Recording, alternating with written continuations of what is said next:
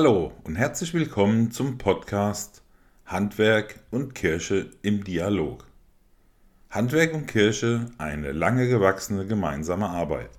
In diesem Podcast kommen Persönlichkeiten zu Wort, denen der gemeinsame Dialog am Herzen liegt, die auf einen großen Erfahrungsschatz gemeinsamer Arbeit zugreifen können und die eine Vision für den weiteren Weg von Handwerk und Kirche haben. Mein Name ist Ralf Weidner. Ich bin Theologe und Fachreferent im Referat Wirtschaft, Arbeit, Soziales der Evangelischen Kirche von Kursen-Waldeck und begleite Sie durch diese Podcast-Reihe. Ganz besonders freue ich mich über Ihre Rückmeldungen. Schreiben Sie mir gerne eine Mail. Die Adresse finden Sie in den Show Notes. Ebenso freue ich mich, wenn Sie diesen Podcast abonnieren und weiterempfehlen. So viel zu Beginn. Jetzt wünsche ich Ihnen viele neue Eindrücke und Erkenntnisse bei unserem heutigen Interview.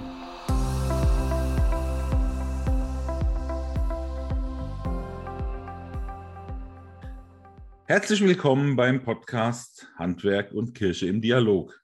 Heute bei uns im Gespräch begrüße ich Frau Hille de Meyer, Pastorin für Kirche und Handwerk in der Evangelisch-Lutherischen Landeskirche in Hannover.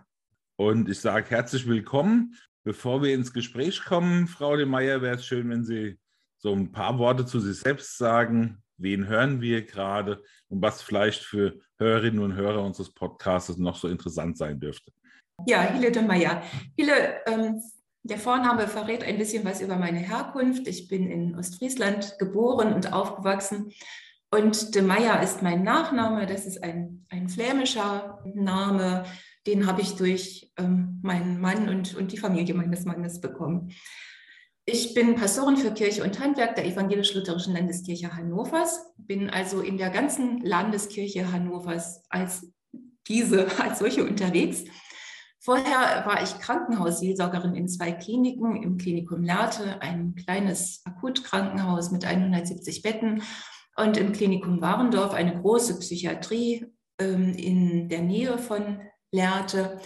Und davor war ich Gemeindepastorin in der Wedemark.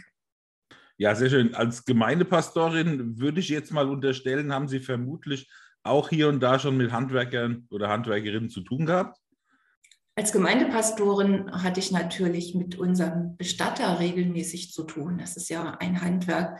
Oder auch mit Handwerkern, die an der Kirche oder an den äh, Gebäuden der Kirchengemeinde tätig waren, ausgebessert haben, gebaut haben. Ich selbst bin keine Handwerkerin. Ich bin aufgewachsen in einem Landgasthof. Ähm, meine Eltern waren selbstständig und so weiß ich zumindest aus meiner Herkunft, aus meiner Herkunftsfamilie, was es bedeutet, selbstständig zu sein, in einem kleinen Betrieb zu arbeiten und ähm, von diesem Betrieb auch abhängig zu sein, davon leben zu müssen, das, diesen Betrieb als Existenzgrundlage zu haben.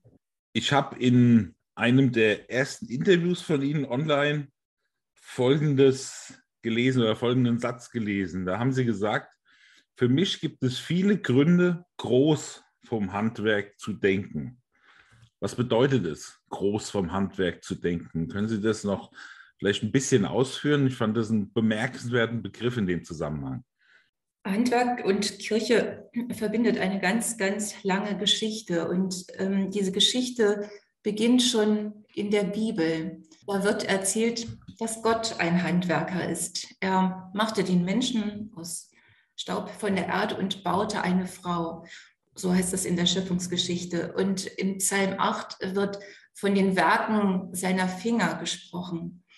Dann gibt es eine Geschichte, die erzählt, dass Gott ähm, die Stiftshütte bauen will für, für die Bundeslade, die ähm, darin aufbewahrt werden soll in der Stiftshütte. Und dann macht er eine Baubeschreibung sozusagen, seitenlang. Beschrieben werden die Materialien, die feinsten Materialien, die es nur gibt. Und es wird genau beschrieben, wie alles aussehen soll, die Stiftshütte und die Möbel darin, die Leuchter, der Tisch, ein Thronsessel. Und ganz am Ende, nach dieser seitenlangen Baubeschreibung, setzt Gott die Handwerker ein und er stattet sie aus mit Wissen und Verstand und Weisheit und Können. Das finde ich ganz berührend. Also allein schon das ist Grund, vom Handwerk groß zu denken. Und dann setzt sich diese Geschichte fort. Handwerk und Kirche sind aufeinander angewiesen. Ohne die, das Handwerk hätte sich die Kirche nicht so entwickeln können, wie es passiert ist. Also ohne das Handwerk hätten wir all diese wunderbaren Kirchenbauten nicht und, und die Ausstattung in den Kirchenbauten. Und das Handwerk wiederum lebt noch heute in ganz vielen Betrieben ein christliches Menschenbild. Also da ist eine Beziehung entstanden, die es schon über Jahrhunderte gibt. Und das allein, finde ich, ist Grund genug, groß vom Handwerk zu denken. Wenn Sie das so beschreiben und dann mal Ihre tägliche Arbeit, Sie, ein Teil Ihrer Arbeit ist ja auch die, der Besuch in Handwerksbetrieben. Ist das da tatsächlich heute noch so, dass die Menschen auch die, diese, sagen wir mal, diese Querverbindung oder dieses Miteinander so noch bewusst ist? Oder muss man das hier und da vielleicht auch mal so ein bisschen ganz neu anschieben, um diesem Großdenken Raum in den Betrieben zu geben? Wie erleben Sie das? Dieses Wissen ist nicht mehr im Bewusstsein der Menschen oder nicht mehr im Bewusstsein der meisten Menschen. Das christliche Menschenbild ist schon noch verankert. Also Handwerk, das habe ich ja eben auch gesagt, Handwerksbetriebe leben dieses christliche Menschenbild. Ich glaube, dass es eine meiner Aufgaben ist oder eine unserer Aufgaben, Herr Weidner, Sie arbeiten ja auch für Kirche und Handwerk, ähm, dieses Wissen wieder ins oder diese Beziehung wieder ins Bewusstsein zu, zu rufen und vor allem der Gesellschaft und auch der Kirche zu vermitteln, wie großartig Handwerk ist. Ich komme gerade aus einer berufsbildenden Schule. Ich war da gerade in einer Unterrichtsstunde zu Gast bei Auszubildenden im Bäckerhandwerk im ersten Ausbildungsjahr. Und ich habe einfach ein bisschen diese jungen Menschen gefragt, Männer und Frauen, warum sie diesen Beruf ergriffen haben. Und sie haben von ihrer Motivation erzählt. Einer, ein junger Mann erzählte, dass seine Frau, äh, sein, seine Mutter einen Café betreibt und er hofft, für dieses Kaffee mal Brot und Brötchen und Hörnchen backen zu können. Und eine junge Frau erzählte, dass sie gerne die Bäckerei ihres Vaters übernehmen würde. Sie war schon ein bisschen älter und hat sich nach einer Berufsausbildung, die sie schon abgeschlossen hat, dafür entschieden. Und ein junger Mann, der aus Ägypten ursprünglich stammt, erzählte, dass er gerne kocht und gerne auch eine Kochlehre gemacht habe, aber durch Corona sei das dann alles sehr schwierig geworden. Und dann habe er sich eben für das Bäckerhandwerk entschieden und das mache ihm Spaß. Und dann erzählte eine junge Frau, wie sie sich gegen den Willen ihrer Familie durchgesetzt hat und entschieden hat für diesen Beruf. Sie sagte, in der Familie, in meiner Familie und in der Gesellschaft ist dieser Beruf, das Bäckerhandwerk, sehr, sehr niedrig in, in seiner Wertschätzung äh, angesetzt oder, oder bekommt überhaupt keine Wertschätzung, sondern ist so auf der untersten Stufe der Berufe. Und sie ist mutig ihren Weg gegangen und hat sich durchgesetzt gegen ihre Familie und gegen alle gesellschaftlichen Vorbehalte. Und dann erzählte eine andere Frau von ihren Erlebnissen zu Weihnachten. Sie sagte, es ist für mich ganz wichtig, Weihnachten in die Kirche gehen zu können. Und ähm, das ist für mich ein, ein Ritual, der einfach zum Leben dazugehört. Aber das ging in, im letzten Jahr nicht, sagte sie, weil ich in der Backstube gestanden habe. Und äh, gerade zu Weihnachten ist ganz, ganz viel los und wir haben ganz viel gearbeitet. Und dann habe ich es zeitlich nicht mehr einrichten können, in den Gottesdienst zu gehen. So, und da denke ich, diese junge Frau, die hat gearbeitet dafür, dass die Gesellschaft ihre Lieblingsbrötchen bekommt und ganz frisches Brot zu Weihnachten und die Hörnchen und den Kuchen und die Torte und was weiß ich. Und die Gesellschaft schafft es nicht, diesen Beruf wertzuschätzen, von diesem Beruf groß zu denken. Da ist doch etwas verkehrt. Und ich finde, es ist eine unserer Aufgaben, dafür, dafür einzutreten und, und diese Wertschätzung zu vermitteln ich habe noch einen Satz gefunden von ihm. Da heißt es, ich möchte das Miteinander von Kirche und Handwerk gestalten, bunt und ideenreich. Machen Sie mit. So, dieses Machen Sie mit, das hat ja genau jetzt zwei Ebenen, wo das Mikrokosmos Kirche für die, für uns alle besteht dieser, Auf, dieser Auftrag oder diese Ansage meines Erachtens genauso wie für die Handwerker. Können Sie mal vielleicht so ein, zwei Beispiele erzählen, wo mitgemacht wird, wo man sagen kann, ja, da wird es jetzt konkret? Das Handwerk macht mit und das Handwerk ist da ganz aktiv. Das Handwerk war es, das in den Anfang der 70er Jahre auf die evangelisch-lutherische Kirche zugekommen ist und gesagt hat, wir hätten ganz gerne eine Ansprechperson und nach Möglichkeit einen Arbeitskreis, in dem Kirche und Handwerk sich begegnen können. Und daraufhin hat die äh, Landeskirche eben diese Stelle eingerichtet und dieses Gespräch, dieses Miteinander von Handwerk und Kirche gemeinsam mit dem Handwerk etabliert. Und das ist immer noch so, dass das Handwerk ganz aktiv ist in dieser Beziehung zur Kirche. Ich werde zu ganz vielen Handwerksveranstaltungen eingeladen. Also natürlich Freisprechungsfeiern, wo ich mal ein Grußwort oder eine Festansprache halten darf. Handwerkertage und auch natürlich zu Betriebsbesuchen. Ich bin übrigens, das muss ich jetzt so einschieben, ich bin immer ganz fasziniert von Handwerksveranstaltungen, weil das Handwerk eine tolle Diskussionskultur pflegt. Bei diesen Handwerksveranstaltungen ist es so, dass die Begrüßung ähm, gesprochen wird von dem Kreishandwerksmeister und dann gibt es noch eine Einführung in ein Thema und dann darf ein Politiker sprechen, der eingeladen ist. Das ist zum Beispiel der Wirtschaftsminister des Landes Niedersachsen oder das kann auch der äh, Finanzminister sein oder auch der Kultusminister. Und dann wiederum antwortet ein Handwerker, das kann dann der stellvertretende Kreishandwerksmeister sein, auf das, was dieser Politiker gesagt hat. Und anschließend sitzt man zusammen an den Tischen und diskutiert noch über das Gesagte. Also es ist eine gute Möglichkeit, um miteinander ins Gespräch zu kommen. Und Kirche ist dabei. Ähm, viel schwieriger finde ich es, das Handwerk in der Kirche sichtbar zu machen. Also äh, in die Kirche hineinzutragen, was doch eigentlich so selbstverständlich zur Kirche dazugehören sollte, wenn man die biblische Überlieferung anguckt. Arbeiten viele Handwerkerinnen und Handwerker in Kirchenvorständen ehrenamtlich mit mhm. und machen da eine tolle Arbeit, wenn es zum Beispiel um Gebäudesanierung oder Renovierung geht. Aber mir, ich würde mir wünschen, dass die Kirche noch wertschätzender auf das Handwerk reagiert. Und da suche ich noch nach Möglichkeiten, das zu vermitteln. Ich habe mir überlegt, jetzt eine, eine Einheit zum Konfirmandenunterricht zu entwickeln. Da sitze ich gemeinsam mit meinem bayerischen Kollegen Roland Hacker dran und ähm, wir, brauchen noch die Begutachtung durch die Fachleute, aber ansonsten sind wir fertig äh, mit unseren Planungen. Und ich stelle mir vor, dass diese oder ich wünsche mir, dass diese ähm, Konfirmandenunterrichtseinheit unter der Überschrift Handwerk in Gottes Welt, dass sie wahrgenommen wird und auch in der Praxis umgesetzt wird. Das, was Sie eben so angesprochen haben, das hatte ich interessanterweise in bisher fast allen Interviews in ähnlicher Frage gehabt, nämlich wie wird die Akzeptanz eines handwerklichen Berufes erhöht. Oder er bekommt einfach die Wertschätzung, die ihm zusteht. Wobei man aber auch wieder sagen muss, das Interesse am Handwerk ist da. Ich habe hin und wieder ähm, in Gottesdiensten ein Gespräch geführt mit einem Handwerksmeister. Also ich erinnere mich an einen Gottesdienst, ähm, zu dem ich eingeladen hatte, den Obermeister der Bäckerinnung.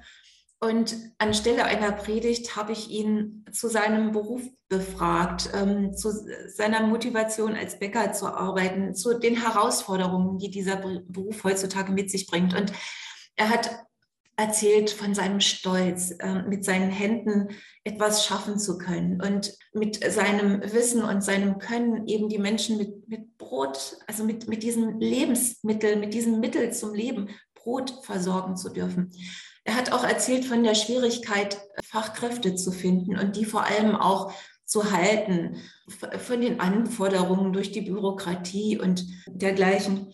Und die Menschen im Gottesdienst, die Gottesdienstbesucher, Besucherinnen, die hingen an seinem Lippen und haben ihm mit Interesse zugehört. Und nach dem Gottesdienst sind sie, ist ein großer Teil auf ihn zugegangen, um ihm einfach noch viel mehr Fragen zu stellen, um noch viel mehr von ihm zu hören. Das heißt einfach, es ist auch wirklich eine gute Gelegenheit, beim Gottesdienst zu starten. Im Normalfall würde ich von der Reihenfolge ausgehen, man macht was zusammen und als krönenden Abschluss bindet man das in den Gottesdienst ein. Vielleicht geht es andersrum, dass man mit Handwerkern den Gottesdienst startet und hinterher daraus aufgrund der aufblühenden Interessen hoffentlich dann etwas entsteht im gemeinsamen Weg. Ja, würde ich auch denken. Das muss gar nicht hoch aufgehängt sein im Gottesdienst. Es kann ein ganz normaler Sonntagsgottesdienst sein, in dem man einfach einen Handwerker einlädt. Und da gibt es ja viele. Es gibt mehr als 130 Berufe im Handwerk, die man kann da ganze Gottesdienstreihen füllen. Also ich fand es bemerkenswert, dass Sie am Anfang gleich vom, vom Bestatter gesprochen haben. Den hatte ich jetzt auch nicht auf dem Radar gehabt. Also klar, wenn man heute über Handwerker redet, dann redet man über den Bäcker, über einen Schreiner, über einen Schlosser, über eine Friseur, Friseurin etc. Aber es gibt ja noch, noch viel mehr. Das ist ja eine Bandbreite, die ist enorm. Ja, wie viele es gibt, das lässt sich immer ähm, ganz gut sehen bei Meisterfeiern oder bei Siegerehrungen der Landesbesten in den Handwerksberufen. Ich bin am letzten Freitagnachmittag habe ich eine Goldschmiede besucht. Das war das erste Mal, dass ich als, als Pastorin in einer Goldschmiede war, natürlich schon manchmal als Kundin und bin dort mit dem Goldschmied, der um die 60 etwa war, ins Gespräch gekommen. Und er hat mir seinen Verkaufsraum gezeigt und die Schmuckstücke, die er angefertigt hat. Und mein Blick fiel dann auch auf Preise und Urkunden, die er für besondere Stücke bekommen hat. Und dann äh, sagte er und äh, guckte dabei so auf seine Hände, das habe ich alles mit meinen Händen geschaffen. Mit diesen Händen habe ich das geschaffen. Und dieser Stolz, der ist allen Handwerkern und Handwerkerinnen, glaube ich, zu eigen. Es gibt eine Studie der Universität Göttingen, die die Zufriedenheit äh, von Handwerkerinnen und Handwerkern untersucht hat. Und dabei ist herausgekommen, dass, im Hand, dass es im Handwerk eine, eine hohe Zufriedenheit gibt, eben auch bedingt durch den Stolz oder dieses, dieses Glück, diese Zufriedenheit mit den Händen zu arbeiten. Diese Studie heißt Handwerksstolz. Lohnt sich, die anzugucken.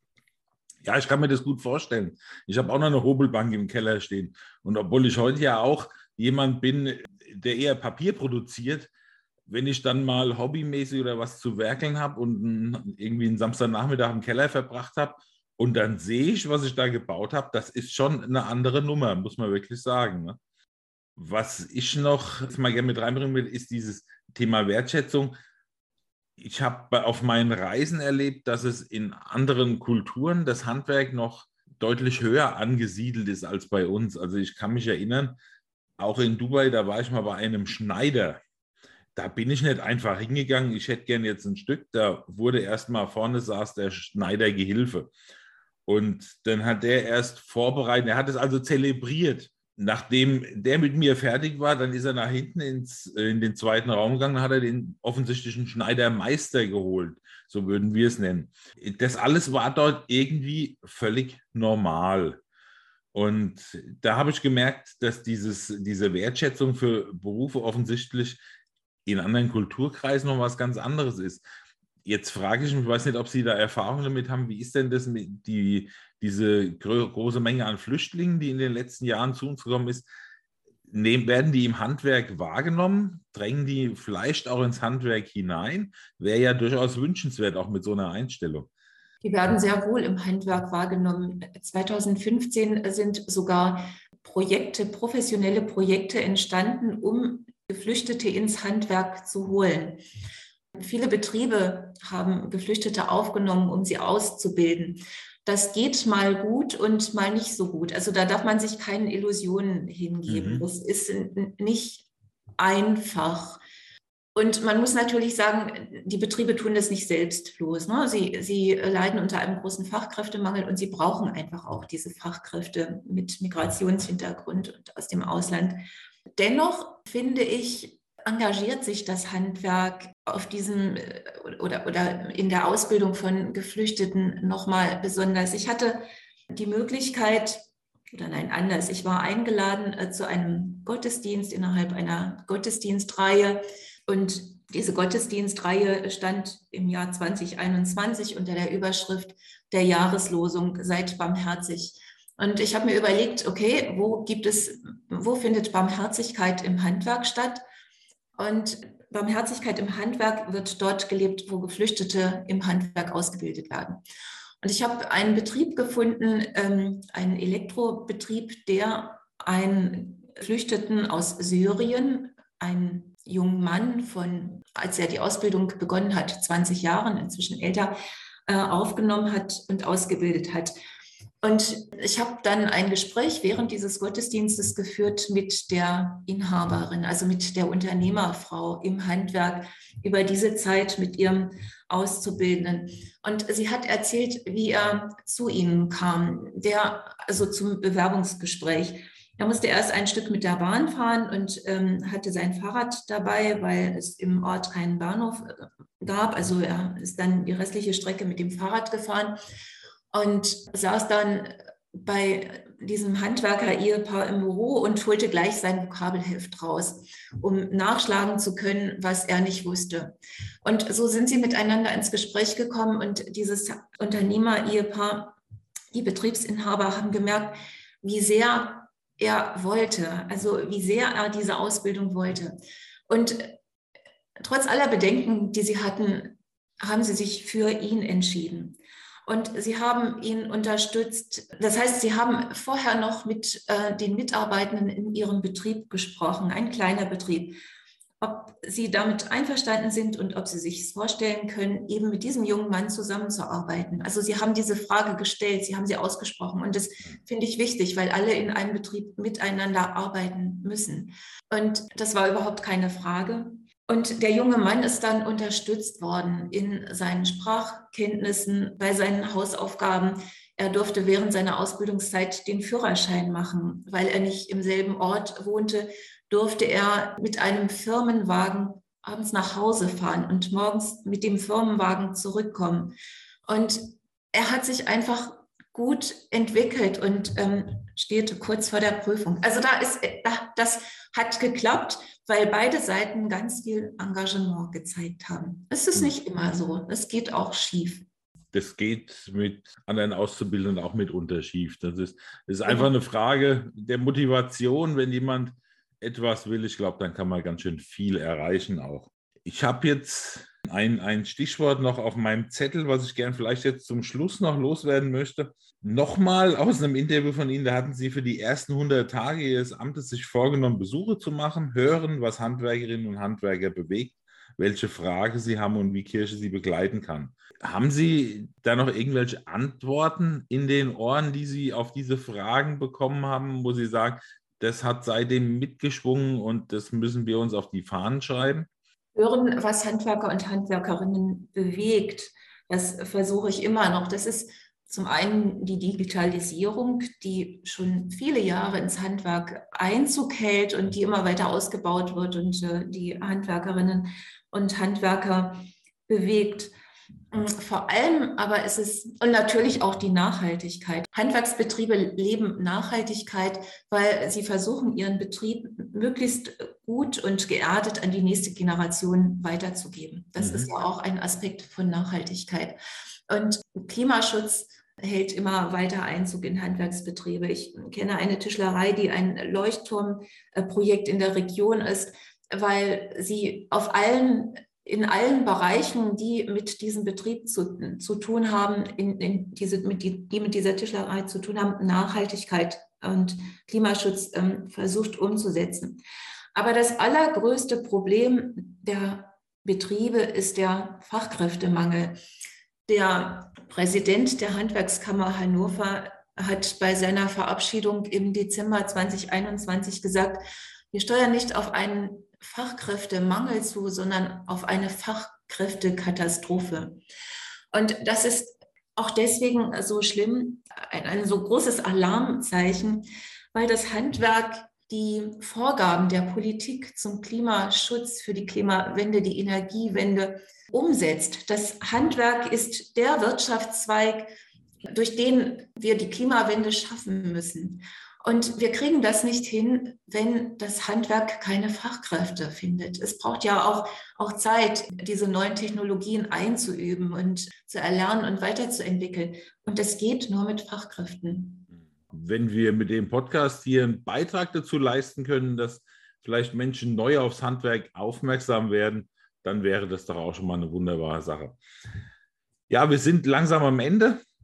Darf ich noch einen Abschlusssatz sagen? Aber selbstverständlich als Kirche sehen wir die Welt ja aus einer bestimmten Perspektive. Also wir sehen die Welt als Schöpfung und wir arbeiten daran oder unser Anliegen ist es, dass diese Schöpfung, unsere Schöpfung bewahrt wird.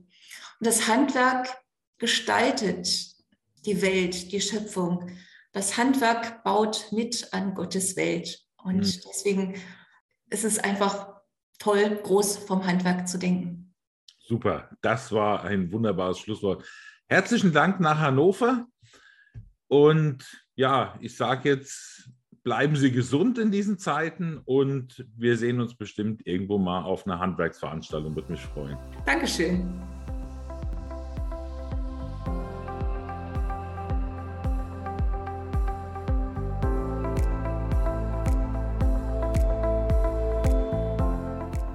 Das war unser heutiges Interview im Podcast Handwerk und Kirche im Dialog. Ich hoffe, Sie konnten viele neue Erkenntnisse mitnehmen. Ganz besonders würde ich mich über Ihre und eure Rückmeldungen freuen. Meine Mailadresse finden Sie in den Show Notes. Zum Schluss noch ein Gedanke für den Moment. In der Bibel heißt es im ersten Korintherbrief, als weiser Bauherr habe ich das Fundament gelegt, nun bauen viele darauf auf. Ich wünsche einen gesegneten Tag und viel Erfüllung beim Mitbauen. Ihr und euer Ralf Weidner.